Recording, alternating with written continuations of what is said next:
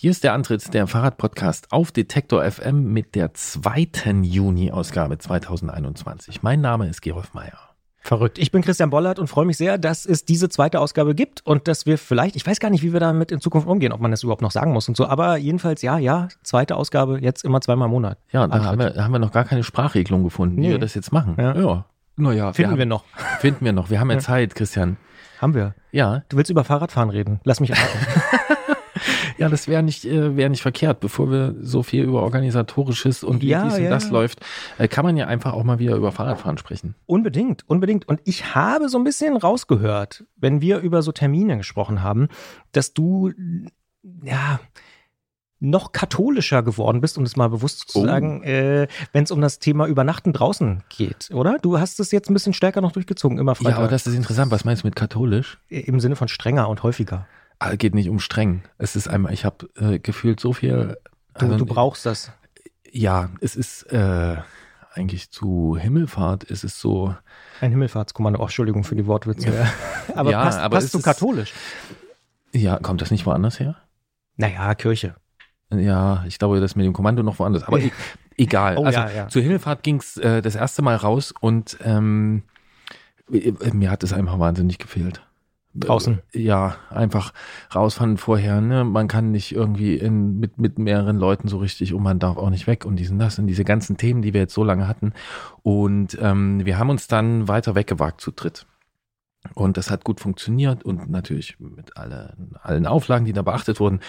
Und äh, ja, jetzt ist auch bald schon wieder dieser äh, Wendepunkt, ja, die kürzeste Nacht des Jahres, die ist in diesem Monat noch. Du alter Pessimist. Es geht doch. Nee, nee, nee, das Ja, hat nichts ja. mit Pessimismus zu tun, aber deswegen ist das jetzt wirklich die beste Zeit und es ist halt so ein bisschen Kaltstart, weil es vorher nicht so ging, wo man vielleicht in, in Jahren vorher äh, noch was gemacht hätte und ja, ich war jetzt fast jedes Wochenende tatsächlich draußen. So komprimiert. Na, nicht auf Zwang, dass ich mir das vorgenommen hätte, Nee, du nee. musst jetzt jedes Wochenende, aber es Aber hat du sich wolltest. Es hat, ja, es hat sich glücklicherweise so ergeben Ja. und die neueste Entdeckung, ähm, so rhythmusseitig, rhythmusmäßig ist, freitags von Arbeit weg. Freitags direkt. Das habe ich schon mitbekommen, ja, ja. Ja, Freitag direkt von Arbeit weg. Mhm. Ähm, das braucht so eine halbe Stunde bis eine Stunde und du hast das Gefühl, du bist unterwegs und dann Samstagabend zurück und du hast auf jeden Fall das Gefühl, du bist länger als 24 Stunden unterwegs gewesen. Ich habe tolle Dinge entdeckt in meiner Umgebung mal wieder oder in der weiteren Umgebung in der Region, sagen wir mal so. Mhm. Ähm, ja, und du bist Samstagabend zurück und du hast halt schon richtig wie ein, wie ein, wie ein ganzes Wochenende gehabt und dann hast du noch Sonntag. Also das genieße ich doch sehr und es wirkt sich Das heißt, auch. du nimmst die Sachen schon mit auf Arbeit, um es Ja. mal so zu sagen, und fährst von dort wirklich los. Also einmal habe ich mich abholen lassen. Ach, geil. Äh, direkt. Wie von Mama und Papa früher aus dem Genau, da war der Kollege Mhm. Klötzer dabei. Ja. Dann, kam, dann kam er vorbei und noch äh, zwei andere Kollegen. Kann der Gerolf mal runterkommen spielen? Mhm. Ja, äh, und wir sind von dort los, das war super. Und dann jetzt äh, vergangenes Wochenende stand zu Hause ein gepacktes äh, Rad, bin ich nach Hause gedüst, äh, schnell Radwechsel, noch ein paar Detailanpassungen ab Ja. zum Bahnhof und ein Stück mit dem Zug weg. Aber ja, also Schön, ja. ich freue mich, dass das einfach wieder geht und ähm, dass man diesen Aktionsradius wieder hat und ich, ja, es, ich brauche das. Es geht mir besser. Und äh, ja, Man sieht es auch in dem Leuchten in deinen Augen, wenn du davon erzählst. ja, und wie sagt man dann so Digital Detox? Also einfach Gerät ausmachen, vielleicht mal irgendwie ein Foto, aber einfach irgendwie Zeit haben, wieder mit Freunden sich auszutauschen, äh, irgendwo mal abends zu, zu sitzen und ähm, Gespräche zu führen, die man vielleicht nicht führen würde, wenn man in einer anderen Umgebung wäre. Ähm, so, ja, alles Das ist so deine Lockerung. aktuell, ja. Aktuell Ja. bin ich da wirklich auf dem Film. Ja. also macht einfach verdammt Spaß und ich äh, brauche das gerade. So, jetzt habe ich aber genug geschwärmt. Christian, du und dein in der vergangenen Ausgabe vorgestelltes äh, Titan-Rennrad, wart ihr, seid ihr ab und zu mal unterwegs? Wir beide sind auch ab und zu mal unterwegs. Aber tatsächlich ist es bei mir gerade so ein bisschen anders. Ich locker gerade wieder so ein bisschen die Handbremse. Ich hatte gerade meine zweite Impfung, habe da ein bisschen Mhm. bewusst mal eine Woche nichts gemacht, weil ich das auch so ein bisschen nicht riskieren wollte. Und ich habe jetzt äh, eher so in die Zukunft gedacht, für die nächsten Tage und Wochen. Mal morgens, mal abends nach der Arbeit, vor Ja. der Arbeit, so diese so 5, 6 Uhr Runden oder eben abends und so. Da, da habe ich Bock drauf. Also, Fünf, sechs Uhr Runden heißt, das, du fährst morgens um fünf los? ja. Bevor es losgeht, ein kurzer Spot. Bald starten ja wieder die Grand Tours mit viel sportlichem Ehrgeiz, medialer Berichterstattung und leider auch mit schlimmen Stürzen. Die Teilnehmenden sind hoffentlich gut abgesichert, denn im schlimmsten Fall müssen sie ihre Karrieren beenden, weil der Sturz es unmöglich macht, weiterhin zu fahren. Aber nicht nur im Sport, auch in jedem anderen Beruf kann eine Berufsunfähigkeitsversicherung sinnvoll sein. Der digitale Versicherungsmanager Clark kann euch helfen, die richtige Versicherung zu finden und schlägt euch passende Versicherungen vor. Und wenn ihr euch die Clark App holt und zwei eurer bestehenden Versicherungen hochladet, dann schenkt euch Clark mit dem Code Antritt34 einen 30 Euro Shopping-Gutschein. Den Link findet ihr in den Show Notes. Das ist wahrscheinlich ziemlich cool. Das ist super cool, aber ich schaffe es auch ehrlicherweise nur dreimal im Jahr. Ja, klingt danach, als würde man das nicht so oft schaffen, nee, aber wahrscheinlich ja. dann richtig cool und es wird warm und dann bist du zurück, wenn die Bäcker aufmachen. Ja. Und wie ich dich kenne, holst du dir ein Stück Kuchen. Croissant. ja, jetzt weiß ich schon wieder, jetzt gibt's wieder E-Mails von, von der Croissant-Front, äh, aber ja, weil das schon so ein bisschen ja so ein Running Gag ist. Wer genau zuhört, der weiß, dass ich Croissants ganz gut finde. Ja. Ach so, mhm. ich dachte, ja, es gibt da so ein paar Hörerinnen und Hörer, die das schon ganz genau mitbekommen haben. Vielleicht sogar noch ein bisschen mehr als du, Gerolf. Ja, okay, ja. ich muss dir besser zuhören. Ja, natürlich. Sage ich dir schon die ganze Zeit. Ja, das merke ich. Dann nehme ich mir das vor für diese Ausgabe und für. Ja, aber dem, dementsprechend bin ich gerade eher so ein bisschen gespannt wie ein Flitzebogen, dass es endlich wieder losgehen kann. Weil diese Woche versuche ich mich noch so ein bisschen zu, äh, mhm. ja, zu schonen, aber dann geht's wieder los. ja. Genau.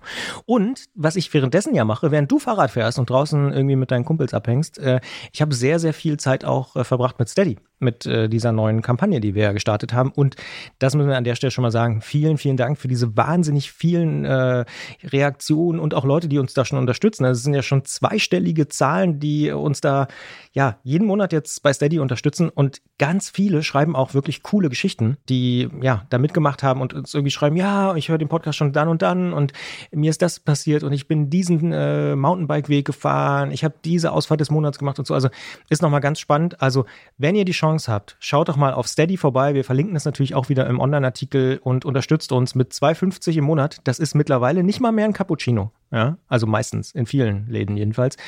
Könnt ihr uns schon helfen, noch mehr Antritt zu machen, so wie jetzt diese Ausgabe zum Beispiel. Dementsprechend würden wir uns sehr freuen, wenn ihr euch das mal genauer anguckt und wenn ihr euch das leisten könnt, macht's gern. Wenn ihr euch nicht leisten könnt, sagt einfach weiter, dass es uns gibt. Den Antritt, das hilft auch in sozialen Netzwerken beispielsweise.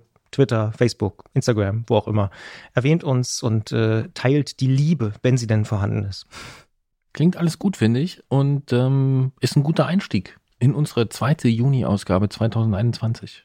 Verrückt.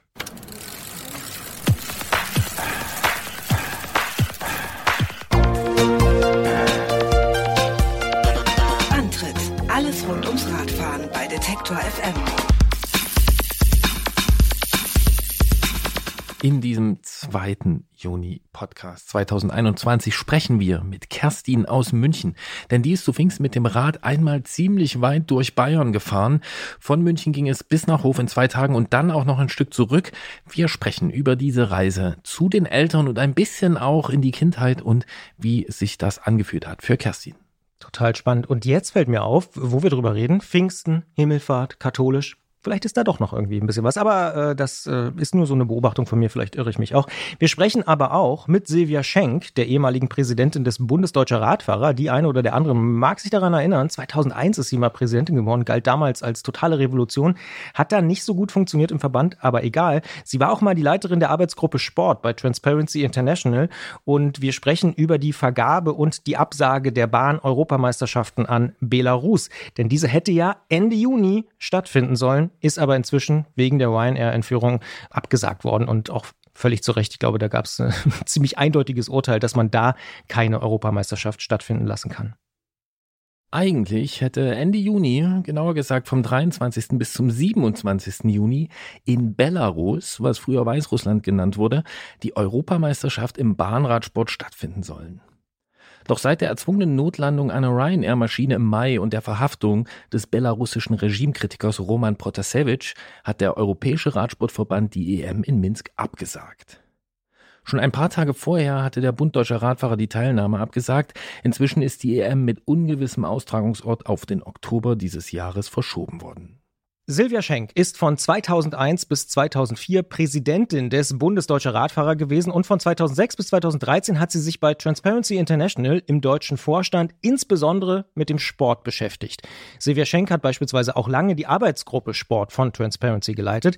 Sie ist also kurzum eine Frau, die sich mit dem schwierigen ja, Thema Sport, mit der Großgemengelage Sport und Politik auskennt und wir freuen uns, dass wir mit ihr über dieses Thema sprechen können, was ja momentan auch ohne Frage ganz viel in Bewegung noch ist. Ich sage Hallo und schönen guten Tag, Frau Schenk. Hallo, guten Tag, ich grüße Sie. Ist denn die Absage der Bahnrad-EM aus Ihrer Sicht zu spät gekommen? Auf jeden Fall, weil es ist ja schon viel früher reagiert worden, sowohl vom IOC als auch insbesondere vom Internationalen Eishockeyverband und von den modernen Fünfkämpfern. Die Weltmeisterschaft, die jetzt gerade zu Ende gegangen ist im Eishockey, sollte ja ursprünglich in Lettland und Weißrussland stattfinden und ist dann nur auf äh, Lettland konzentriert worden. Das ist, glaube ich, schon Anfang März oder wann entschieden worden. Also ist einige Zeit her. Und genauso hat der moderne Fünfkampf seinen Weltcup verlegt, ähm, der die Entscheidung war auch ungefähr zur selben Zeit wie im Eishockey. Also der Radsport hat sehr, sehr spät reagiert, denn die Pressionen gerade auf äh, Sportlerinnen und Sportler in Belarus, die gibt's jetzt ja schon seit Monaten. Ja, und da stellt man sich natürlich die Frage, ob das im Radsport äh, nicht bekannt ist, denn äh, es ist ja bekannt, dass der Ruf des belarussischen Regimes mindestens zweifelhaft ist. Ähm, spielen solche Fragen bei der Vergabe nach wie vor keine Rolle? Also bei der Frage der Vergabe sah das ja noch nicht so aus. Äh, die Situation ist, dass nach den Wahlen im vergangenen Jahr, deren Rechtmäßigkeit ja angezweifelt wird von der Opposition und nach den vielen Protestaktionen, die es gegeben hat, wo auch Sportlerinnen und Sportler an vorderster Front mit dabei waren, in Minsk und anderen belarussischen Städten, dass da äh, der Druck auf die Sportlerinnen und Sportler durch das Regime unglaublich zugenommen hat. Man muss sehen, dass äh, bis, ich glaube, Ende Februar, Anfang März äh, Lukaschenko, also der Diktator in Weißrussland, zugleich Präsident des Nationalen Olympischen Komitees war. Das ist dann beanstandet worden vom Internationalen Olympischen Komitee, weil eben das Nationale Olympische Komitee die Sportlerinnen und Sportler überhaupt nicht geschützt hat. Kein Wunder, wenn der Präsident des Landes zugleich auch ähm, Präsident des NOKs ist. Dann ist jetzt der Sohn von Lukaschenko der Präsident des Nationalen Olympischen Komitees. Es bleibt also alles bestens in der Familie und damit haben die Sportlerinnen und Sportler überhaupt keine Chance. Vielleicht nochmal zum Hintergrund. Viele Sportlerinnen und Sportler in Belarus sind, wie bei uns auch, dort in der Armee oder auch in der Polizei und sind freigestellt gewesen fürs Training. Und als sie dann protestiert haben, hat sofort der Staat reagiert, hat die Freistellung widerrufen, hat sie aus den Trainingszentren rausgeworfen. Selbst diejenigen, die für Olympia schon qualifiziert sind, jetzt für Tokio 2021, konnten nicht mehr trainieren. Und von daher hat es also ganz erheblichen Druck, insbesondere auf Sportlerinnen und Sportler gegeben. Und da musste der Sport frühzeitig reagieren.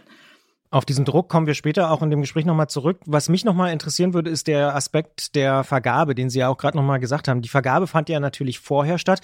Müsste es da irgendwie im Prozess dann sowas geben, wie man guckt nochmal genauer hin, ein Jahr bevor es losgeht oder sowas? So in der Methode?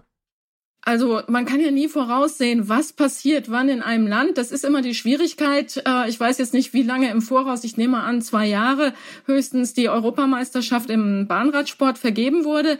Äh, man muss andererseits sehen, dass ähm, bei Olympischen Spielen, bei Fußball-Weltmeisterschaften es sieben Jahre im Voraus ist. Da kann also noch viel mehr in der Zwischenzeit passieren.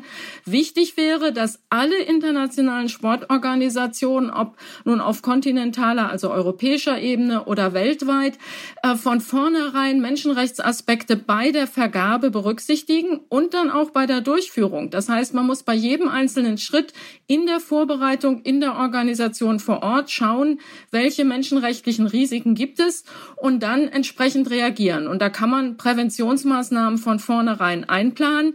Gegen solche Repressionen wie jetzt in äh, Weißrussland hilft gar nichts. Da hilft dann wirklich nur noch Boykott beziehungsweise Entzug der Sportveranstaltung. Sie sagen, da hilft nur noch Boykott. Jetzt gibt es ja aber auch tatsächlich Leute, die sagen, na ja, der Sport ist doch unpolitisch. Das IOC oder auch die FIFA, die betonen das ja immer mal wieder. Und Sport könne doch Begegnungen schaffen und Verständnis überhaupt erst möglich machen. Was sagen Sie denn dazu?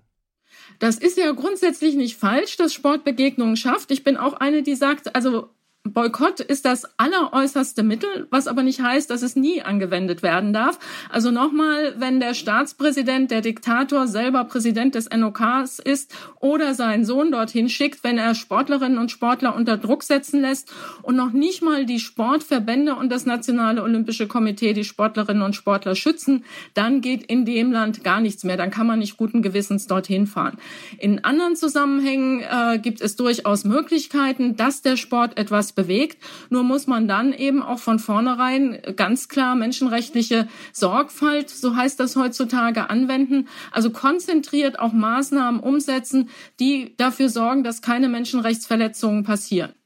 Sie haben vorhin die Situation von Sportlerinnen und Sportlern in Belarus schon mal angesprochen. Ich würde trotzdem gerne nochmal nachfragen, unter welchem Druck stehen Athletinnen und Athleten, vor allen Dingen, wenn sie sich vielleicht nicht ganz konform verhalten? Also wir haben das ja generell, dass das IOC zum Beispiel Meinungsäußerungen von Athletinnen und Athleten einschränken will, auf gar keinen Fall auf dem Podium. Die Diskussion läuft weltweit. Äh, also ein bisschen Druck gibt's überall, aber in, in Belarus hat das eben nochmal völlig andere Formen angenommen, dass alleine die Teilnahme an Protesten, und zwar an friedlichen Protesten, äh, dass alleine die dazu geführt hat, dass ganz erhebliche Maßnahmen gegen Athletinnen und Athleten ergriffen wurden. Einige sind auch im Gefängnis gelandet, sind also kurzfristig verhaftet worden. Andere sind eben aus ihren Trainingsmöglichkeiten rausgeworfen worden, hatten gar keine Chance mehr, überhaupt ihren Sport zu betreiben. Äh, und aktuell ist es so, dass äh, Verfahren eingeleitet worden sind gegen zwei Aktivisten, die sich eben für die Sportlerinnen und Sportler in Weißrussland eingesetzt haben und die jetzt ihrerseits äh, verfolgt werden und denen drohen Haftstrafen. Jetzt haben Sie im Vorfeld uns auch nochmal darauf aufmerksam gemacht, dass Transparency International sich da auch engagiert. Sie haben da sozusagen auch eine eigene Aktion dazu. Was, was machen Sie denn da? Wie engagieren Sie sich? Also das hat insofern eine etwas längere Geschichte, als Transparency sich ja eigentlich vorrangig um das Thema Antikorruption kümmert. Wir aber seit 2010, 2011 und den Vorgängen um die FIFA-Vergabe nach Katar und Russland, wo ja sowohl Korruptionsfragen sich stellten, als auch Menschenrechtsprobleme, äh, sehr eng international mit Menschenrechtsorganisationen zusammenarbeiten. Die Sport and Rights Alliance gibt es seit 2014. Das ist ein Zusammenschluss zum Beispiel von Amnesty International, Human Rights Watch, internationalen Gewerkschaften, Football Supporters Europe und Transparency International Deutschland. Und wir kümmern uns um unterschiedliche Themen und haben deshalb sehr frühzeitig auch schon angefangen, solidarisch mit den Sportlerinnen und Sportlern in Belarus vorzugehen vorzugehen, ähm, haben die unterstützt, äh, haben Resolutionen gemacht und jetzt aktuell setzen wir uns eben für die beiden belarussischen Akteure ein, die versucht haben, Geld zu sammeln, um die Sportlerinnen und Sportler zu unterstützen und die nun ihrerseits verfolgt werden. Dann weiten wir den Blick vielleicht noch mal ein bisschen. Es hieß ja auch im Vorfeld, wenn man sich das mal anschaut, es hätte sonst niemand die Kosten für die Bahn-EM übernehmen wollen. Haben wir im Westen, wenn man das mal so sagen darf, so pauschal, andersrum auch ein Problem damit, keine Großveranstaltungen mehr ausrichten zu wollen und dann gehen die eben oft an autokratische Systeme, wie jetzt in diesem Fall? Also das wundert mich jetzt, äh, weil die Bahn-EM meines Wissens durchaus auch schon in westlichen Demokratien stattgefunden hat. Also ich kann jetzt nicht die, die letzten zehn Austragungsorte aufzählen, aber ich weiß zumindest aus der Vergangenheit, dass das durchaus nicht nur in, in Autokratien war. Aber es ist natürlich so, dass äh, gerade solche Länder sehr viel leichter Geld locker machen, auch für eine Veranstaltung, die vielleicht nicht ganz so attraktiv ist oder sie sogar mehr Geld dafür aufwenden, als eine westliche äh, Demokratie aufwenden würde, um sich eben damit auch schmücken zu können. Also Lukaschenko versucht ja sehr gezielt, äh, sich über den Sport auch ein positives Image zu verschaffen. Das merkt man ja an, an verschiedenen Aktionen, die da laufen. Er lässt sich auch beim Eishockeyspielen mit Wladimir Putin dann fotografieren. Also da spielt Sport als eine Möglichkeit, sich positiv darzustellen, eine wichtige Rolle. Und gerade da muss der Sport, müssen die Verbände aufpassen, dass sie sich eben nicht instrumentalisieren lassen. Wie konkret wirkt es dann in dem Fall denn dieses äh, Schmücken? Also welche Auswirkungen hat das und wie, wie, wie kraftvoll ist das für so ein Regime wie Belarus? Also es hieß ja vorhin, der, der Sport behaupte, er sei unpolitisch. Äh, Thomas Bach macht das übrigens nicht mehr. Als er IOC-Präsident wurde, 2013, 2014, hat er in einer seiner ersten großen Reden vor den Vereinten Nationen gesagt, der Sport ist immer auch politisch und kann sich dem gar nicht entziehen. Das bedeutet aber eben auch die Verpflichtung, sich nicht instrumentalisieren zu lassen. Wir haben Gott sei Dank inzwischen weltweit eine Situation, dass es nicht mehr so einfach ist, dass sich eine Diktatur mit Sport schmücken kann, weil eben die Zivilgesellschaft äh, und die auch investigative Journalisten und andere sehr schnell dann dabei sind und sagen, hoppla, ähm, da wird versucht, den Sport zu instrumentalisieren, das darf nicht passieren. Aber natürlich kann es nach innen und nach außen immer noch wirken, zumindestens bei Einzelnen, wenn ein Land sagt, hier alles wunderbar, bei uns hat diese oder jene Sportveranstaltung stattgefunden, wir haben eine wunderbare Organisation geliefert, alles gar nicht so schlimm bei uns. Und da muss eben dringend aufgepasst werden. Sonst ist der Sport auf eine negative Art und Weise politisch genau so, wie er eigentlich nicht sein will. Jetzt sprechen wir hier äh, schwerpunktmäßig über den Radsport. Wie würden Sie da den Radsport einordnen im, im Vergleich zu anderen Sportarten? Äh, hat man da auch solche, sage ich mal, äh, zweifelhaften Vergaben oder zweifelhaften Kooperationen oder ist das vor allen Dingen ein Radsportproblem? Also der Radsport hat sicherlich noch einen Nachholbedarf in der Frage, wie hält das mit den Menschenrechten? Die FIFA hat ja inzwischen seit 2016, 2017 ein Menschenrechtskonzept, arbeitet dort ganz systematisch die einzelnen Themen ab. Das heißt jetzt nicht, dass die FIFA alles schon richtig macht, aber sie ist auf einem sehr, sehr guten Weg. Das werden Ihnen Amnesty International, Human Rights Watch und andere auch bestätigen. Ausgelöst natürlich durch die Situation in Katar. Äh, das IOC ist inzwischen dabei, sich ein Menschenrechtskonzept äh, zu erarbeiten und hat dort erste Schritte schon gemacht.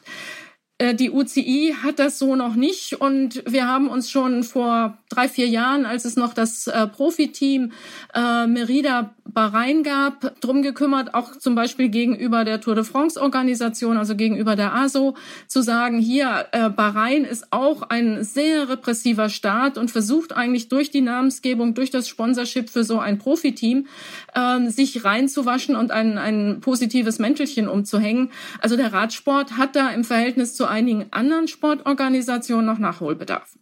Dann bleiben wir doch noch ganz kurz beim Radsport, ganz konkret. Gerolf hat schon angesprochen, jetzt soll im Oktober die Europameisterschaft stattfinden. Eigentlich sollte die Bahnrad-WM in Turkmenistan im Oktober stattfinden. Inzwischen ist aber auch diese offiziell wegen der Einschränkung durch Covid-19 auch abgesagt worden. Das ist ja durchaus auch problematisch, oder? Jetzt Turkmenistan, also ich muss gestehen, mit dem Land habe ich mich noch nicht intensiv auseinandergesetzt. Auch ein ehemaliger Gussstaat, ähm, wie die Situation dort ist, kann ich jetzt im Moment nicht beurteilen. Deshalb kann ich da schwer jetzt etwas zu sagen. Äh, dass jetzt Absagen natürlich auch wegen Covid-19 noch dazukommen und damit eine Sportart insgesamt unter Druck ist, wo bringe ich denn eigentlich meine Veranstaltung noch unter, ist natürlich ein Problem. Das kann aber nicht dazu führen, dass man dann faule Kompromisse bei den Menschenrechten macht. Wenn der Radsport und andere Sportarten es in Zukunft richtig machen wollen und sollen, was ist in Ihren Augen Best Practice bei der Vergabe von Wettkämpfen? Also Best Practice ist das, was inzwischen die FIFA praktiziert und erstmals für die Weltmeisterschaft der Männer 2026 Mexiko, Kanada, USA praktiziert hat, nämlich von vornherein schon bei den Bewerbungskriterien Auflagen zu machen, was zu den Menschenrechten im Detail berichtet werden muss, auch einen unabhängigen Bericht einzufordern, dass das Bewerberland eben darlegen lassen muss von einer unabhängigen Institution, wie die Menschenrechtssituation dort eingeschätzt wird wird, dann auch bezogen auf die jeweilige Sportart beziehungsweise auf die Veranstaltung, die dort geplant ist. Und das kann entweder dazu führen, dass man sagt, in das Land können wir gar nicht gehen, oder aber, dass man gemeinsam mit dem Land oder mit den Ländern dann einen Maßnahmenplan erarbeitet, wie die menschenrechtlichen Risiken so vermindert werden, dass das verantwortbar ist, in dem Land die Weltmeisterschaft oder Weltcup oder was immer es ist, durchzuführen und äh, auch wieder dafür gesorgt wird, wenn doch etwas passiert, was man nie 100 Prozent ausschließen kann, auch in Deutschland können Menschenrechtsverletzungen im Einzelfall passieren, dass dann aber zumindestens für Abhilfe gesorgt, Schadensersatz geleistet wird und so weiter. Und die FIFA macht das in einem sehr, sehr aufwendigen Prozess inzwischen. Das wird sich jetzt erstmal zeigen, wie das funktioniert. Für 2026 sind ja auch nicht ganz einfache Länder. Wenn ich an Rassismus in den USA denke, Korruption und Machismus, also Frauenfeindlichkeit, äh, auch Gewalt in Mexiko, den Umgang mit indigenen äh, Völkern in Kanada. Also da gibt es durchaus auch menschenrechtliche Probleme. Und da muss man jetzt einfach mal schauen, wie das im Detail funktioniert. Es wird noch nicht alles 100 Prozent laufen, aber das ist eigentlich das, wie ähm, internationale Verbände künftig mit den Vergaben und dann auch mit der Organisation von Weltmeisterschaften und anderen Veranstaltungen umgehen müssen. Dann nehmen wir mal den Fall, ich wäre Funktionär beim Bund Deutscher Radfahrer oder beim Europäischen Radfahrbund oder sogar der UCI und würde jetzt diesen Podcast hören und mir denken, oh ja, da muss ich was machen. Wohin wende ich mich denn? Zu Amnesty, zu Human Rights Watch, zu Ihnen? Ihre Nummer hat man da wahrscheinlich, oder? Also an mich würde sich der Bund Deutsche Radfahrer, glaube ich, nicht wenden, weil da bin ich immer noch persona non grata ähm, nach also langer Zeit. Aber eigentlich könnten Sie sich an mich wenden. Also beim Deutschen Fußballbund habe ich in einer Projektgruppe das Menschenrechtskonzept für den DFB mit erarbeitet und wäre dazu natürlich auch beim Bund Deutscher Radfahrer oder bei anderen Verbänden bereit. Auf internationaler Ebene, ja, also Amnesty und Human Rights Watch arbeiten nicht so, dass sie Konzepte erarbeiten für Unternehmen oder für Sportverbände, sondern sie weisen eben auf die wunden Punkte hin und geben höchstens nochmal Ratschläge dann zu einzelnen Fragen.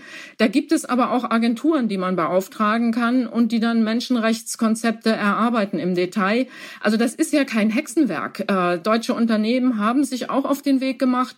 Wir diskutieren ja gerade oder es wird jetzt eingeführt, das Lieferkettengesetz in Deutschland. Das ist ja auch eine Maßnahme, wie deutsche Unternehmen im Ausland schauen müssen, dass nicht äh, durch ihre Lieferanten, durch Produktion im Ausland oder durch den Abbau zum Beispiel von Kobalt oder die Ernte von Kakaobohnen und so weiter im Ausland Menschenrechtsverletzungen passieren. Das muss dann auch der Sport für seine Bereiche anwenden. Das kann man entsprechend übertragen. Und da gibt's Experten. Man kann sich durchaus auch mit einem Sponsor in Verbindung setzen. Wenn der Sponsor schon ein Großunternehmen ein Menschenrechtskonzept hat, dann kann er sicherlich auch dem gesponserten Sportverband ein paar Tipps dazu geben. Jetzt ist Ihre aktive Zeit beim Bund Deutscher Radfahrer schon ein bisschen vorbei. Fast 20 Jahre ist es schon her. Damals gab es noch nicht so eine genaue Aufmerksamkeit für solche Themen, oder? Nein, damals gab es auch die UN-Leitprinzipien für Menschenrechte noch nicht. Die sind erst 2011 von den Vereinten Nationen beschlossen worden. Die wurden erarbeitet ab Anfang des Jahrtausends. Auslöser war damals der UN-Generalsekretär Kofi Annan, der sagte, es genügt nicht, den Staaten den Schutz der Menschenrechte zuzuschreiben. Das war das bisherige Konzept. Die Staaten sind alleine zuständig, die Menschenrechte in ihrem Staatsgebiet zu schützen. Und Kofi Annan sagte mit vielen anderen, die Wirtschaft in einer globalisierten Welt muss auch Verantwortung übernehmen, weil sie eben vor Ort in den verschiedenen Ländern produzieren lässt, äh, Mineralien abbauen lässt, Öl äh, abbauen lässt und so weiter. Und nur wenn die Wirtschaft sich auch dann um ihre Verantwortung kümmert, in Zusammenspiel am besten mit den jeweiligen Staaten, dann kommen wir mit den Menschenrechten voran. Deshalb wurden diese UN-Leitprinzipien in einem jahrelangen Prozess erarbeitet. Und wir sind eben von der Sport and Rights Alliance seit 2014 dran, die jetzt auf den Sport zu übertragen und von den Sportorganisationen zu verlangen, dass sie da quasi wie ein Wirtschaftsunternehmen agieren und entsprechend auch ihre Verantwortung wahrnehmen. Und wie gesagt, die FIFA ist dran, das IOC ist dran, der Internationale Leichtathletikverband World Athletics lässt gerade eine Konsultation dazu laufen. Also einzelne Verbände haben sich da schon auf den Weg gemacht. Der Deutsche Fußballbund hat als erster nationaler Fußballverband ähm, das vorangebracht. Also da tut sich durchaus einiges. Eigentlich hätte Ende Juni, genauer vom 23. bis zum 27. in Belarus die Europameisterschaft im Bahnradsport stattfinden sollen. Wird sie jetzt nicht, unter anderem wegen der Ereignisse, die wir alle mitbekommen haben in den letzten Wochen und Monaten. Und wir haben darüber gesprochen mit Silvia Schenk und vor allen Dingen auch über die ja, politische, menschenrechtliche Verantwortung von Sportverbänden, von Organisatoren, von Großveranstaltungen. Wir danken sehr für das Gespräch und für die Einblicke. Danke auch und tschüss interessantes Gespräch mit Silvia Schenk in einem Jahr, in dem Sportveranstaltungen abgesagt werden aus verschiedenen Gründen. Das überlagert sich ja hier auch noch. Ne? Aber was ich sehr interessant fand, ist, dass sie den Fußball als Positivbeispiel genannt hat, wo man ja äh, gerade so Stichwort Katar ähm, ja doch eine ziemlich äh, eindeutige Nachrichtenlage äh, hat und hatte, würde ich mal sagen, oder? Was hast du dazu? Ja, überrascht mich auch. Also ich beschäftige mich ja doch sehr intensiv mit dem Thema Sportpolitik und ähm, Transparency gerade, zum Beispiel Transparency International, der deutsche äh, Verein, aber auch weltweit, und auch Human Rights Watch kritisieren ja massiv. Katar hat sie ja auch angesprochen, aber offensichtlich ist da wirklich was in Bewegung geraten, dass man eben seit 2016, 2017 da ein bisschen genauer hinguckt und zumindest jetzt in die Zukunft äh, ein bisschen mehr und krassere ähm, Kriterien anlegt. Das finde ich wirklich bemerkenswert. Hat man schon so mitbekommen, aber dass sie auch sagt, dass es gut ist, das finde ich eigentlich interessant. Also die FIFA sagt natürlich, ja, ja, wir haben auch einen Ethikkodex und wir kümmern uns darum, darum und so. Aber dass sie sagt, nee, nee, die machen das schon ernsthaft und dass auch der DFB da dabei ist, muss man sagen, also habe ich so in der Form auch noch nicht gehört von Amnesty, Human Rights Watch oder Transparency. Ja, muss man sich aber auch vergegenwärtigen, dass sie eigentlich die WM 2026 angesprochen Genau, hat, weil, ne? na klar. Äh, also fünf Jahre im Voraus. Das zeigt wahrscheinlich auch, wie lang es dauert, um da an der Stelle was zu verändern. Und ja, alles, was man zu Katar gehört hat. Also äh, neulich habe ich da wieder aktuelle Todeszahlen gelesen von äh, Arbeitern auf den Baustellen. Das ist ähm, richtig, richtig finster. Total. Und wenn man sich auch mal anguckt, wo tatsächlich die aktuellen Großveranstaltungen alle so stattfinden, dann muss man sich schon fragen. Das war jetzt nicht nur Turkmenistan und äh, was wir hier jetzt angesprochen haben, Belarus, sondern Olympische Spiele, die nächsten Sommerspiele, die, die äh, Winterspiele in Peking, äh, also solche Sachen, das ist schon, ja, darf man schon fragwürdig äh, bezeichnen oder auch die Fußball-WM in Russland und so. Also da, da gab es schon viele, viele Fragen. Ähm, Katar hast du schon genannt. Ähm, aber eben, ich finde, ist auch wirklich ein Aspekt, dass äh, viele Regionen und Städte eben auch sagen, gerade jetzt in Schweden, in Deutschland, in der Schweiz und so, nö, wollen wir nicht. Winterspiele oder Sommerspiele wollen wir uns gar nicht erst drauf bewerben.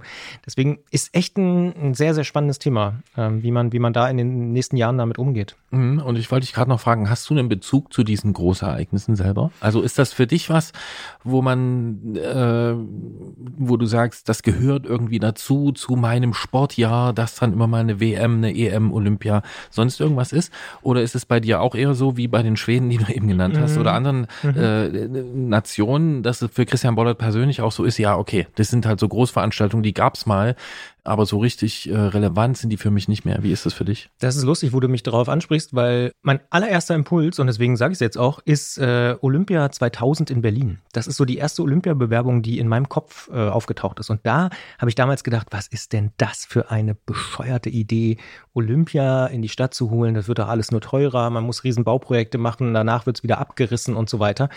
Mittlerweile sehe ich das auch ein bisschen differenzierter und denke mir tatsächlich, na ja, vielleicht muss man tatsächlich auch mal zeigen, hier, so können nachhaltige Spiele aussehen, so können faire, äh, ethisch vernünftige Spiele aussehen. Warum soll das nicht mal in Paris, London, Berlin oder sonst wo stattfinden, wo man eben sagt, wir haben ein Fahrradkonzept und keine Ahnung, also diese ganzen Aspekte, die man heute irgendwie da, dabei berücksichtigt. Aber bei Berlin 2000 war ich total dagegen. Dachte ich so, nee, so eine Großveranstaltung braucht die Stadt nicht, das ist totaler Quatsch. Und, das muss man ja auch sagen, da hängt ja noch ganz viel dran, auch FIFA-Weltmeisterschaft und so, diese, wir machen eigene Gesetze rund um die Stadien, wir, wir ziehen selber Steuern ein, wir zahlen keine Steuern an den Staat und, und da gab es ja die abstrusesten und gibt es auch immer noch, abstrusesten Regeln äh, oder wir bestimmen, welches Bier verkauft wird, drei Kilometer rund ums Stadion oder, also da sind ja Dinge passiert in der Vergangenheit und passieren auch heute noch, wo man sich wirklich fragt, hm, darf oder sollte ein Staat oder eine Region sich überhaupt darauf einlassen, sich so vereinnahmen zu lassen von einem IOC, von der FIFA oder wer auch immer das ist. Und gleichzeitig andersrum, wie gesagt, irgendwie muss es ja auch gehen, da irgendwie eine zukunftsfähige Version davon zu bauen. Also bin da so ein bisschen hin und her gerissen. Hm. Kann ich gut nachvollziehen, glaube ich. ich. Für mich hat das Thema gar nicht so eine große Relevanz. Deswegen beobachte ich lieber, wie du dich dazu positionierst äh, und nehme mir das so als interessante, als interessante Anregung mit. Ja, aber klar. es ist- Fußnote vielleicht, ich bin hier, lebe jetzt mittlerweile seit 20 Jahren in Leipzig. Hier gab es mal eine ganz große Begeisterung, sich für Olympia zu bewerben, was dann später nach London ging. Und das habe ich auch nicht verstanden damals, dass man da so, so mega euphorisch war. Während man in Berlin sehr, sehr Leipzig- skeptisch war. Slogan Spiele mit uns 2012. Ja. Das Logo habe ich auch nie verstanden. Ich würde aber auch sagen, die Begeisterung war nicht, war nicht ungeteilt. Es gab durchaus auch Leute, die das kritisiert haben. Das stimmt, aber ich bin hier auch von Menschen aus Leipzig angezählt worden, so nach dem Motto, wenn du hier lebst, dann musst du dafür sein. Oh. Und so. Also das waren Da- wirklich so ganz, ganz schlimme Debatten, die ich damals auch geführt habe. Da begeben wir uns auf den Terrain. Da Ja. wird es dann wirklich irgendwie sehr schwierig. Und äh, Ja. wir sprechen ja auch über was, das liegt eine Weile zurück. Deswegen sprechen wir jetzt auch über ein Ereignis. Das liegt eine Weile zurück, aber nicht Aber Jahre, nein. nicht so lang Ja, äh, paar- oder mehr als zehn Jahre, sondern nur ein paar Wochen. Genau. es Und geht um Pfingsten. Es geht um Pfingsten, genau. Und es geht um eine bestimmte Ausfahrt des Monats mit Kerstin.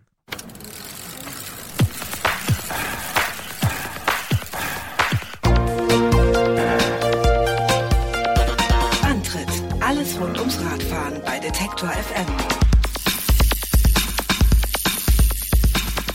Ihr wisst es, wir wissen es natürlich auch und es bleibt natürlich auch weiterhin so. Der Antritt auf Detektor FM ist überhaupt keine Einbahnstraße, nein, ganz im Gegenteil. In der Ausfahrt des Monats sprechen wir in jeder Ausgabe dieses Podcasts mit einer Person über ein Erlebnis, das er oder sie auf dem Rad gehabt hat.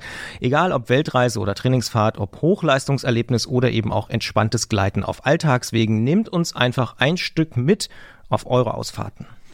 Und auch in dieser Ausgabe klappt das wieder wunderbar, denn wir sprechen mit Kerstin aus München. Die ist zu Pfingsten mit dem Rennrad längst durch Bayern gefahren, um ihre Eltern zu besuchen. Von München ging es bis nach Hof und zurück. Und wir wollen drüber reden und sagen Hallo Kerstin. Hallo, grüßt euch bei ihr beiden. Zwei Tage von München nach Hof mit dem Rennrad, das klingt für uns so gut, dass wir sofort sagen würden, da sind wir dabei. War es auch gut? Ja, auf jeden Fall. Also das war eigentlich echt eine tolle Aktion. Ähm, sowohl im Vorhinein als auch im Nachhinein. Also ich habe ähm, zwar sehr am Wetter gezweifelt, aber im Endeffekt ist dann alles noch ganz okay geworden. Du hast für den Hinweg zwei Tage gebraucht. Da fragt man sich natürlich vielleicht auch in diesen Zeiten mit sinkenden Inzidenzen, wie und wo hast du geschlafen? Ich habe in einem Hotel übernachtet. Weil also eben aufgrund des Wetters also draußen übernachten für mich jetzt nicht in Frage kam. Und das war der 21. Mai. Und da war der erste Tag, wo man wieder quasi Übernachtungen buchen konnte. Okay, und dann war es auch kein Problem, da äh, diese Übernachtung einfach einzuloggen genau. sozusagen. Man brauchte keinen Nachweis oder sowas. Ähm, den habe ich trotzdem gebraucht, aber ich hatte Corona und bin quasi als Genesene und habe so einen Zettel, dass ich die Erkrankung hatte. Ah. Siehst du, das, ja. ist, das ist 2021, dass man auch solche Fragen dann stellt. So, Herr Hotel, und das ging schon bei euch. Ähm, äh, ja. Wie, wie lange hattest du deine Eltern denn äh, nicht gesehen vor diesem Besuch? Ähm, tatsächlich ein ganzes Jahr. Ähm, also das war jetzt wirklich äh, Zeit, dass wir uns mal wieder treffen. Also eigentlich war geplant, dass ich äh, Weihnachten zu Besuch komme natürlich und genau in der Zeit hatte ich Corona. Und deswegen fiel dann Weihnachten und Silvesterbesuch aus. Und jetzt habe ich einfach ein bisschen abgewartet, dass meine Eltern geimpft sind auch. Das war mir jetzt wichtig vor allem. Und ja, jetzt besuche ich sie mal wieder. Das heißt, der Kontakt vorher hat auch nur dann per Video und Telefon stattgefunden? Genau, ja, ja. Also das sind wir ziemlich gewohnt. Also wir sehen uns eigentlich nicht so oft. Wir telefonieren oft ähm, und ähm, meistens kommen meine Eltern oft vorbei, weil sie viel mit dem VW-Bus reisen. Aber das ging natürlich auch im letzten Jahr nicht so gut. Deine Mail oder Nachricht, die du uns geschrieben hast, klingt so ein bisschen wie tatsächlich trotzdem auch so eine Reise in die Kindheit, also zu den Eltern. Was hast du denn da so alles wiedererkannt auf dem Weg dorthin? Also vor allem am zweiten Tag. Also am ersten Tag bin ich eigentlich komplett durch Neuland gefahren, ähm, was jetzt auch für mich echt spannend war, weil ich war halt viel hier in München, also jetzt vor allem dieses ganze Jahr und das letzte. Und dadurch kenne ich eigentlich fast jeden Weg schon in- und auswendig. Und jetzt mal vollkommen neue Wege zu fahren, irgendwie, das war also das Erste, was einfach mir besonders gefallen hat an der Ausfahrt und was mir eigentlich auch das Rennradfahren wieder ähm, ähm, nochmal ähm, toller gemacht hat. Und am zweiten Tag kam ich dann halt so in die Gegenden, wo wir viel äh, früher Wandern, Segeln, im Winter langlaufen waren und da waren dann die ganzen Schilder hier Loipe. Also es war ja auch kalt genug, dass die fast noch hätte da sein können. Ja, und so ist am Segelclub vorbeigefahren und so Schullandheimausflüge aus der Kindheit. Ähm, es ging alles durchs Fichtelgebirge, genau. Da, da waren die meisten Erinnerungen am Weg. Ja, also ich kenne das so von mir, wenn ich äh, mit dem Rad durch Gegenden fahre, in denen ich irgendwie als Kind war, da hat man ja auch immer ein bisschen Zeit, weil ein Rad ist ja jetzt auch nicht so schnell äh, und dann äh, kommen manchmal so Erlebnisse für mich hoch, an die habe ich jahrelang nicht gedacht teilweise. Ist es dir auch so gegangen? Ja, tatsächlich. Also zum Beispiel eben gerade an, an, dem, an dem Segelclub vorbei. Also ich hatte früher einen Opti und bin als Kind äh, viel gesegelt und da kamen halt auch so Erinnerungen, wo mal Kumpel, der aufs Boot steigen wollte, dann ins Wasser dabei gefallen ist. Und, ähm, genau, weil einfach auch gerade so starker Wind war an dem Tag. Also ich hatte ja echt äh, einen ziemlich stürmischen Tag erwischt. Da waren die Assoziationen zum Segeln ziemlich nah. Da müssen wir kurz ja. erklären an der Stelle, Opti, das ist so eine kleine Nussschale, ne? Das ist so ein Ein-Mann- oder Ein-Kind-Boot. Genau, ein Kindboot, genau. So ab ab ab zwölf wächst man, glaube ich, draus äh, darüber hinaus. Aber so, das ist eigentlich das, womit äh, Kinder das Segeln anfangen, weil sie einfach ähm, leicht zu bedienen sind und ganz schwer kentern, also ganz schwer umkippen und ja. Ja, ist ganz spannend, was ihr beide ja auch so erzählt, dass äh, wenn man dort wieder hinkommt, wo man schon mal war und wo man vor allen Dingen vielleicht in der Kindheit war, das geht mir auch so, wenn ich dann mich so Potsdam nähere oder Stahnsdorf und Kleinmachnow, dann merke ich auch, ah ja, guck mal, dann ist da noch, da musst du da links und das ist doch die Strecke und so und hier geht's jetzt gleich bergab und so. Ist es auch so, dass je näher du dem äh, ja, Haus deiner Eltern gekommen bist, dass man dann auch so das Gefühl hat, immer schneller zu werden, also dass ein wie so anzieht, wie so ein Magnet? Ja, man ist mit Gedanken mehr beim Ziel, glaube ich. Je näher man dem Ziel kommt, desto mehr ist man in Gedanken beim Ziel. Also wo ich so am ersten Tag eigentlich nicht so drüber nachgedacht habe, wie ist es jetzt in Hof anzukommen, ähm, waren so die letzten ähm, ja 40 Kilometer oder so war es eigentlich mehr die Gedanken, ähm, wie genau fahre ich jetzt durch die Stadt und äh, wie ist das, wenn ich dann ankomme und sind die Eltern daheim oder unterwegs und das kam ja, das kam dann eigentlich erst so am Ende. War dann Pfingsten gut mit den Eltern?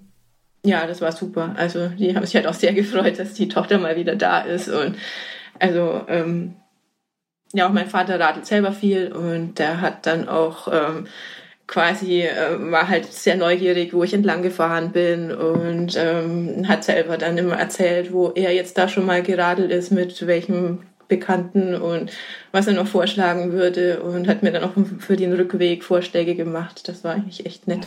Ja. Das klingt wirklich gut. Apropos Rückweg. Äh, für die Hinfahrt hast du zwei Tage gebraucht, für den Rückweg nur einen, wenn ich es richtig verstanden habe. Das klingt nach einer ziemlich ausgedehnten Etappe, oder? Äh, nein, im Gegenteil. Also ich muss gestehen, ich war am Rückweg äh, schon relativ müde noch von dem, weil ich hatte eigentlich nur einen Tag Pause dann ähm, weil ich am Dienstag hier wieder Termine hatte. Und deswegen ähm, bin ich am Rückweg dann nur den ersten Teil zurückgefahren und dann mit dem Zug den Rest.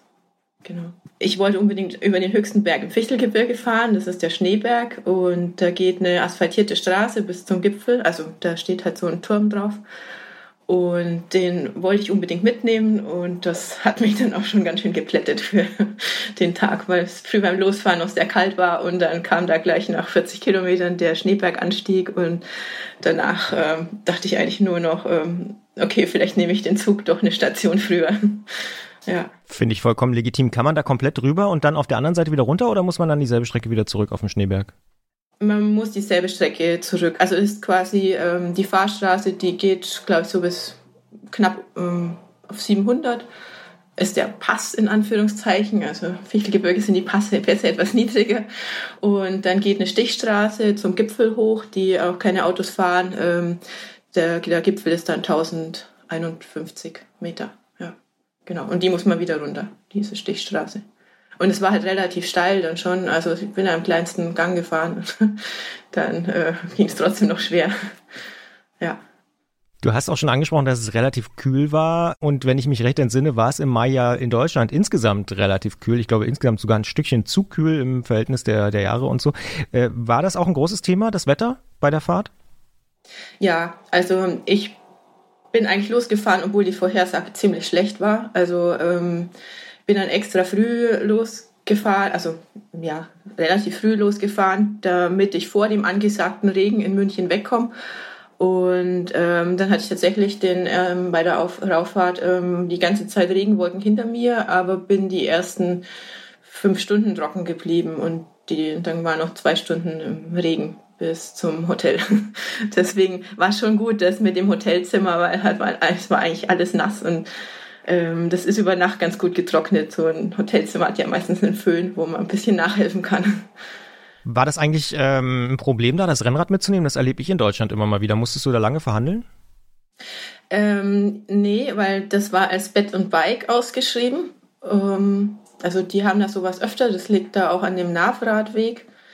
Und ähm, da habe ich dann vorher schon angefragt und sie meinte, sie haben den Fahrradabstellraum, also weil im Zimmer wäre Teppich, da könnte ich es nicht mit reinnehmen.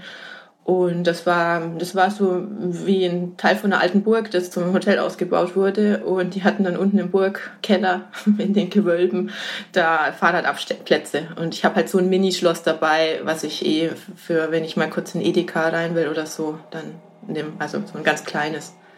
So als optische äh, Klausicherung. ja, äh, das war dann eigentlich kein Problem. Also ich war auch das einzige Rad.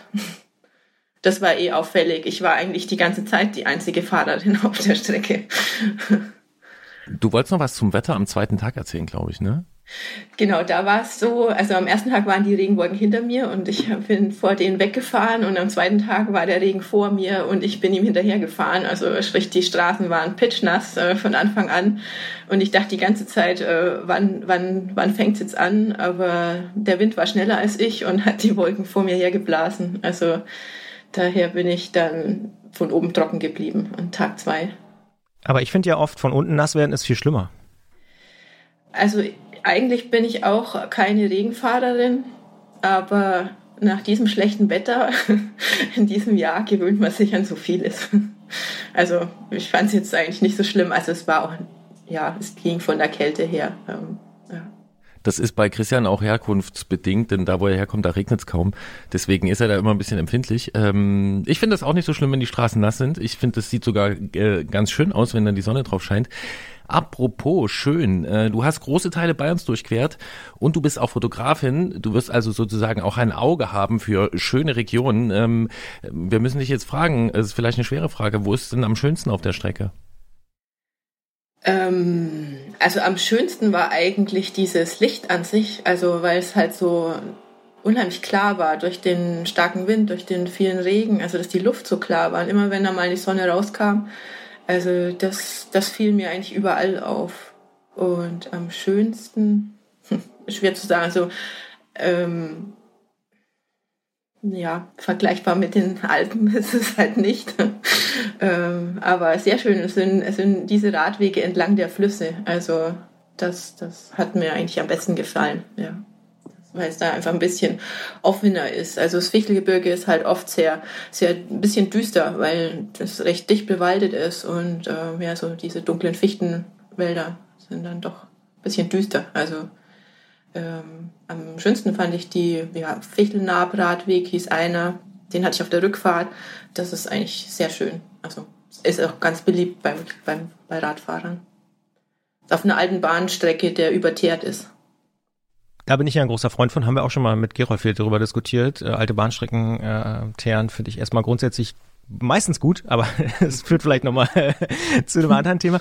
Ähm, äh, aber was mich noch interessieren würde, weil Gerolf auch schon so nachgefragt hat, gab es so einen Moment, so einen, ja, ich will jetzt nicht sagen emotionalen Moment, aber so einen besonderen Moment, wo du gesagt hast, oh wow, das ist hier aber irgendwie besonders cool gerade. Es muss auch nicht besonders landschaftlich schön gewesen sein. Vielleicht weiß ich nicht, wenn die Sonne rauskam oder so. Das ist so, so manchmal hat man ja so auf dem Rad so einen Moment, wo man sagt, ja, der, der bleibt irgendwie hängen. Den, an den kann ich mich heute noch erinnern. Also ein Moment war ähm, tatsächlich ähm, fast zu Hause. Ähm, da gibt's ähm, den Unterseebeihof bei Hof und da findet auch immer ein Triathlon statt. Und das, da habe ich auch meinen ersten Triathlon gemacht, damals vor ähm, ja, 20 Jahren oder länger. Und da war auch das Licht gerade so schön und da ist auch so eine kleine Bootsstege und das war eigentlich so ein Moment. Erstens, das, ähm, ich bin jetzt hier angekommen, also bis auf die drei Kilometer gerade zum Haus, aber so der Ort, ich bin hier angekommen, das Licht, der See, also Wasser mag ich total gern und da diesen gibt auch einen, halt ein geteerter Weg, aber nur für Fuß- und Gänger und Radfahrer entlang. Das war eigentlich so der, ja, ein emotionaler Moment. Christian nickt hier drüben neben mir. Ich glaube, du hast sie ein bisschen mitgenommen. Ich habe noch eine letzte Frage. Äh, du hast erwähnt, du hattest Corona. Ähm, mhm. Jetzt bist du eine ziemlich äh, große Strecke gefahren. Also wie, äh, in, in welcher Form hattest du die Krankheit? Und gehe ich recht in der Annahme, dass du da komplett über den Berg bist, dass du also auch so lange Strecken fahren kannst?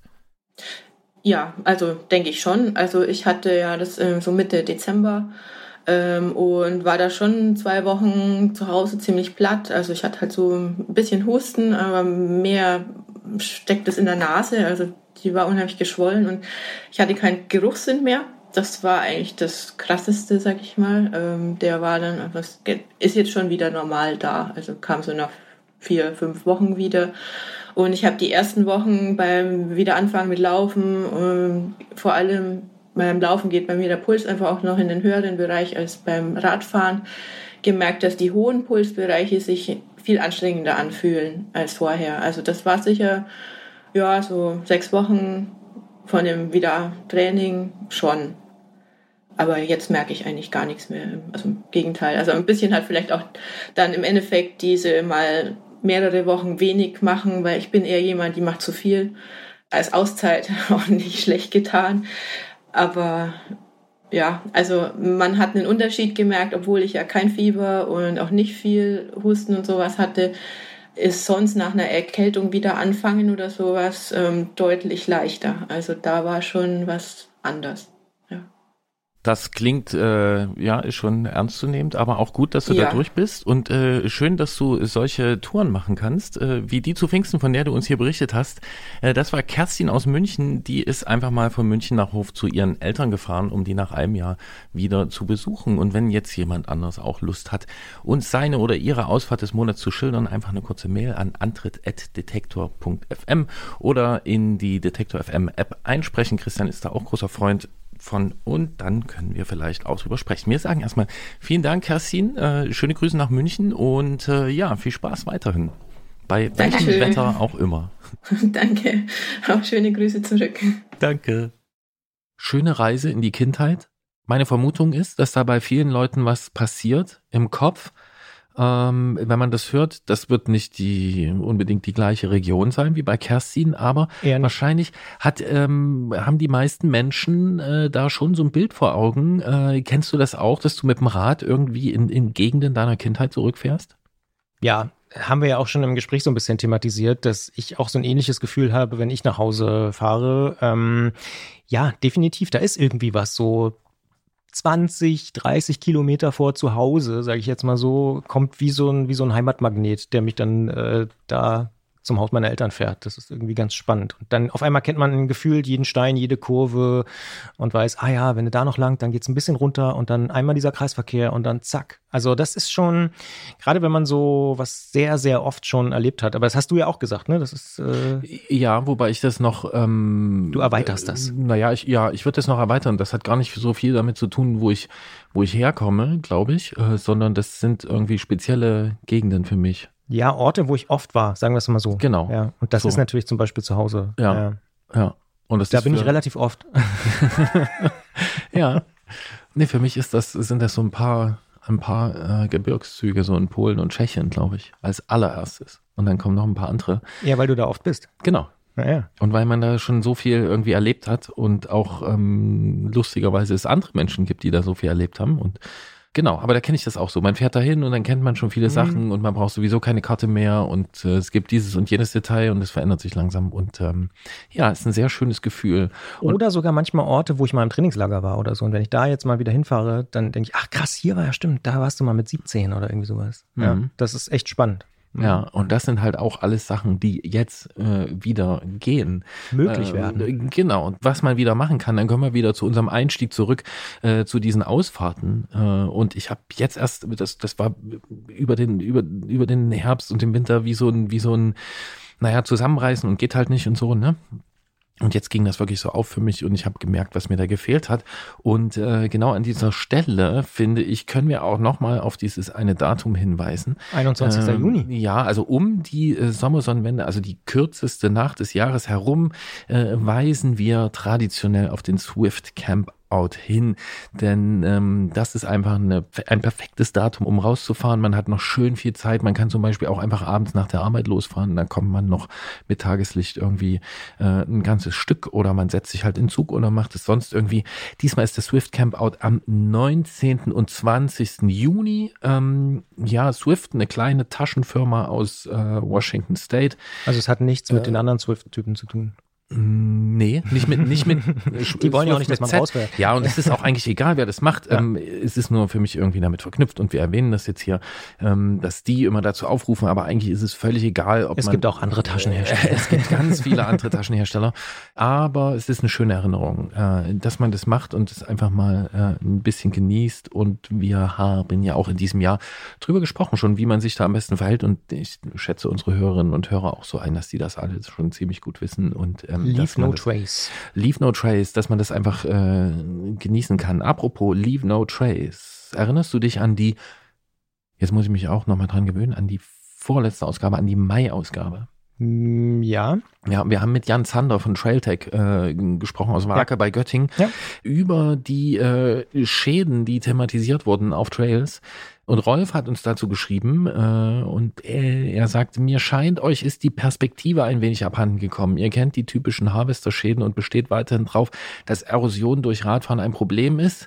Sicher ist meine eingefallene Gartenmauer auch ein Problem, aber verglichen mit Hiroshima ja, obwohl der Hiroshima-Vergleich vielleicht ein Ja, bisschen, gut, das ist äh, ja, äh, zugespitzt, Ja, das ja, sehr äh, zugespitzt darf, ist, man, aber- äh, ja, darf, man, darf man gern machen. klar, ja, ja. Mhm.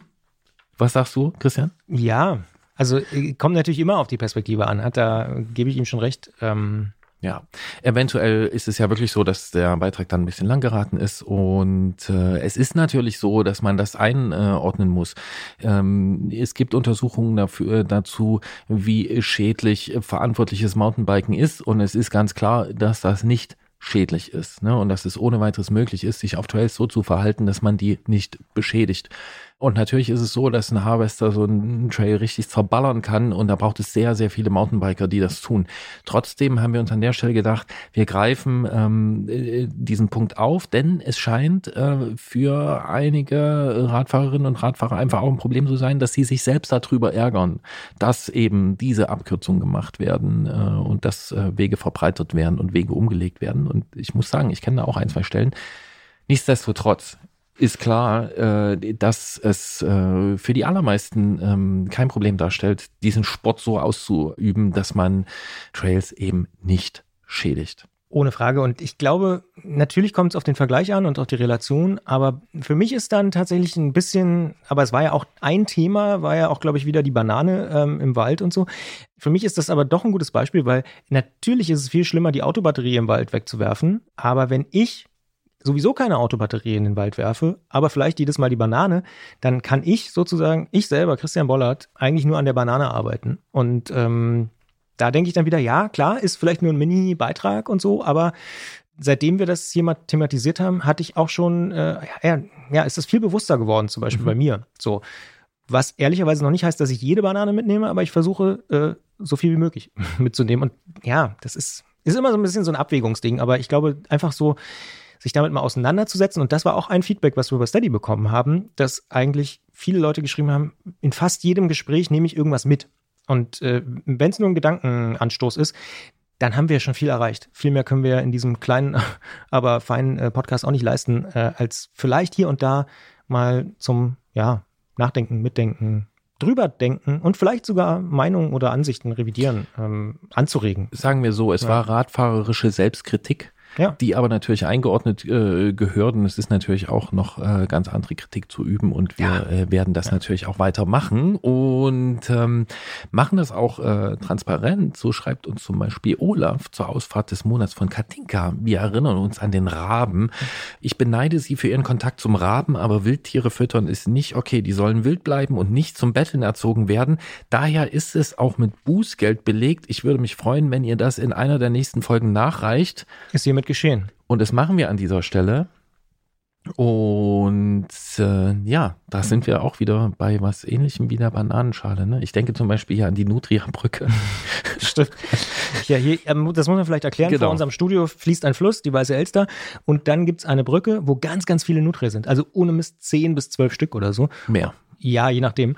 Und da kommen wirklich Leute hin mit teilweise kiloweise Möhren und füttern die da und mästen die richtig. Und ja, da kann man sich schon fragen, ob das so eine gute Idee ist, äh, für ein Selfie mit einem Nutria sozusagen hier in das Ökosystem einzugreifen. Zumal die Kleingärtner um die Ecke, die finden es nicht so lustig. Aber Ja, ist noch ein anderes Thema. Ja. Ähm, aber natürlich, ähm, ja, hat man das ja an vielen Stellen, wo man mit Wildtieren in Kontakt kommt und es ist ähm, dann vielleicht auch der Impuls da, die zu füttern. Ähm, ist auf jeden Fall eine schöne Geschichte von Katinka, aber der Hinweis ist auch äh, richtig, man sollte die Wildtiere nicht füttern, nicht dran gewöhnen. Und äh, ja, leave no trace ist auch da irgendwie die Message, oder? ja, definitiv.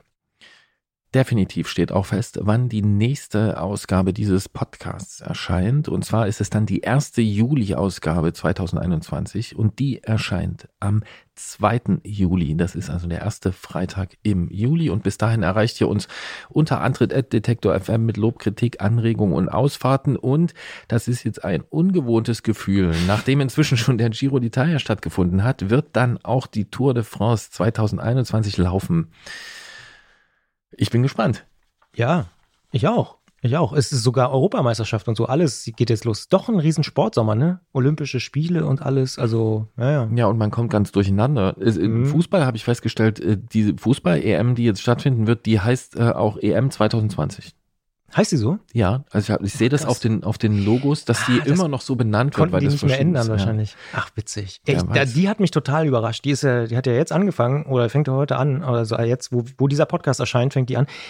Das, also ich glaube, mich hat noch nie eine Europameisterschaft so überrascht. Und gut, Tour de France nicht so ganz, aber äh, ja, das ist schon. Überrascht, krass. du meinst aus der kalten erwischt, dass Ja, sie ich dachte, ach so, stimmt, da ist ja noch was. Ja. Jetzt ist Europameisterschaft. Zack, irgendwie. Also, pff, normalerweise gibt's da Deutschlandfahren und sonst irgendwas im Vorfeld. Äh, hat mich echt, also habe ich überhaupt nicht so richtig auf dem Zettel gehabt durch diese ganze Pandemie-Geschichte und so. Ähm, ja, ich bin gespannt, wie das alles wird mit den ganzen Großereignissen und so. Obwohl der Giro ja ganz gut funktioniert hat, muss man sagen. Also, ja. Mein großes Ereignis heißt trotzdem Mitte Juni rausfahren. Raus. Und die Sonne genießen, Sich so gut lockern. wie das geht. Ja. Wir hoffen, ihr äh, habt auch alle Ideen dafür, wie ihr diesen ähm, sich äh, ziemlich sonnig anlassenden Monat äh, schön verbringen könnt. Manchmal wechselhaft, aber ja. Manchmal wechselhaft, aber auch das ist gut. Ähm, äh, ne? Wir haben eine Dürre und so. Ähm, genau, und dann hören wir uns schon wieder Anfang Juli. Und jetzt bleibt uns noch zu klären, Christian, was hören wir für einen Song? Hast du eine Idee? Naja, äh, pass auf, ich reiche diesen Ball, äh, um im Bild zu bleiben, einfach direkt zurück zu dir, weil ich habe ja beim letzten Mal den Song ausgesucht, deswegen bist du jetzt diesmal dran. Aber eins will ich vorher noch sagen, bevor du den Song sagen darfst. Wenn ihr könnt, schaut doch mal bei Steady vorbei und ob ihr uns unterstützen könnt. Da findet ihr alles. Es gibt drei Kategorien. Äh, wir haben das auch so ein bisschen mit einem kleinen Augenzwinkern so gemacht. Äh, Ausreißergruppe, Hauptfeld, Gruppetto. Könnt ihr gucken, was euch da irgendwie passen würde. Und wenn ihr könnt, unterstützt uns gern. Link packen wir in die Show Notes und äh, freuen uns über jede und jeden, die uns da mit ein bisschen Geld jeden Monat unterstützt, damit wir das hier weitermachen können. Aber jetzt bist du dran mit dem Song. Und lass mich raten, ich habe diese Woche aus dem Postfach ein Cover genommen vom Musikexpress. Da war ein alter Mann drauf. Genau, wir müssen jetzt hier richtig, weiß ich nicht, klassisch werden. Also wer eine Weile zurückdenkt, wir sind ja im siebten Jahr. Äh, am Anfang haben Christian Bollert und ich noch ziemlich unserer Leidenschaft für wahlweise die äh, in den 90ern groß gewordene Kapelle Oasis oder auch für einen ihrer, eigentlich den bestimmten Songwriter. Ähm, diese Den- Leidenschaft haben wir sehr nach außen gestülpt, vor uns hergetragen. Das ist natürlich Noel Gallagher. Und Guter Mann. Immer noch. Guter Mann. Wir haben, und wir haben eine Weile nichts von ihm gespielt. Wir haben uns auch, glaube ich, musikalisch äh, haben wir uns sehr in andere Gefilde äh, bewegt und haben zumindest in der Sendung äh, ganz andere Sachen laufen gehabt. Aber Das ist was, was bleibt. So ein bisschen wie äh, nach Hause fahren. ja, Ja, von Genau. Kerstin. So ein bisschen ist es so, finde ich. Wenn ich Ja. Noel höre, dann denke ich so, ah ja, ja, das, genau. so war es doch. Und es hat was mit der Stimme zu tun, oder?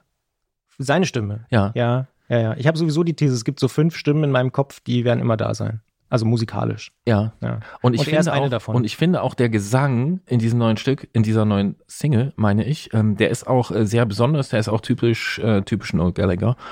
Und wir spielen das jetzt einfach. Jetzt hast du den Namen gesagt. Jetzt habe ich den Namen gesagt. Und passend zu diesem neuen Schritt, den wir gegangen sind, gemeinsam mit euch, mit dem Antritt, der jetzt zweimal monatlich kommt, äh, heißt der Song auch We're on our way now.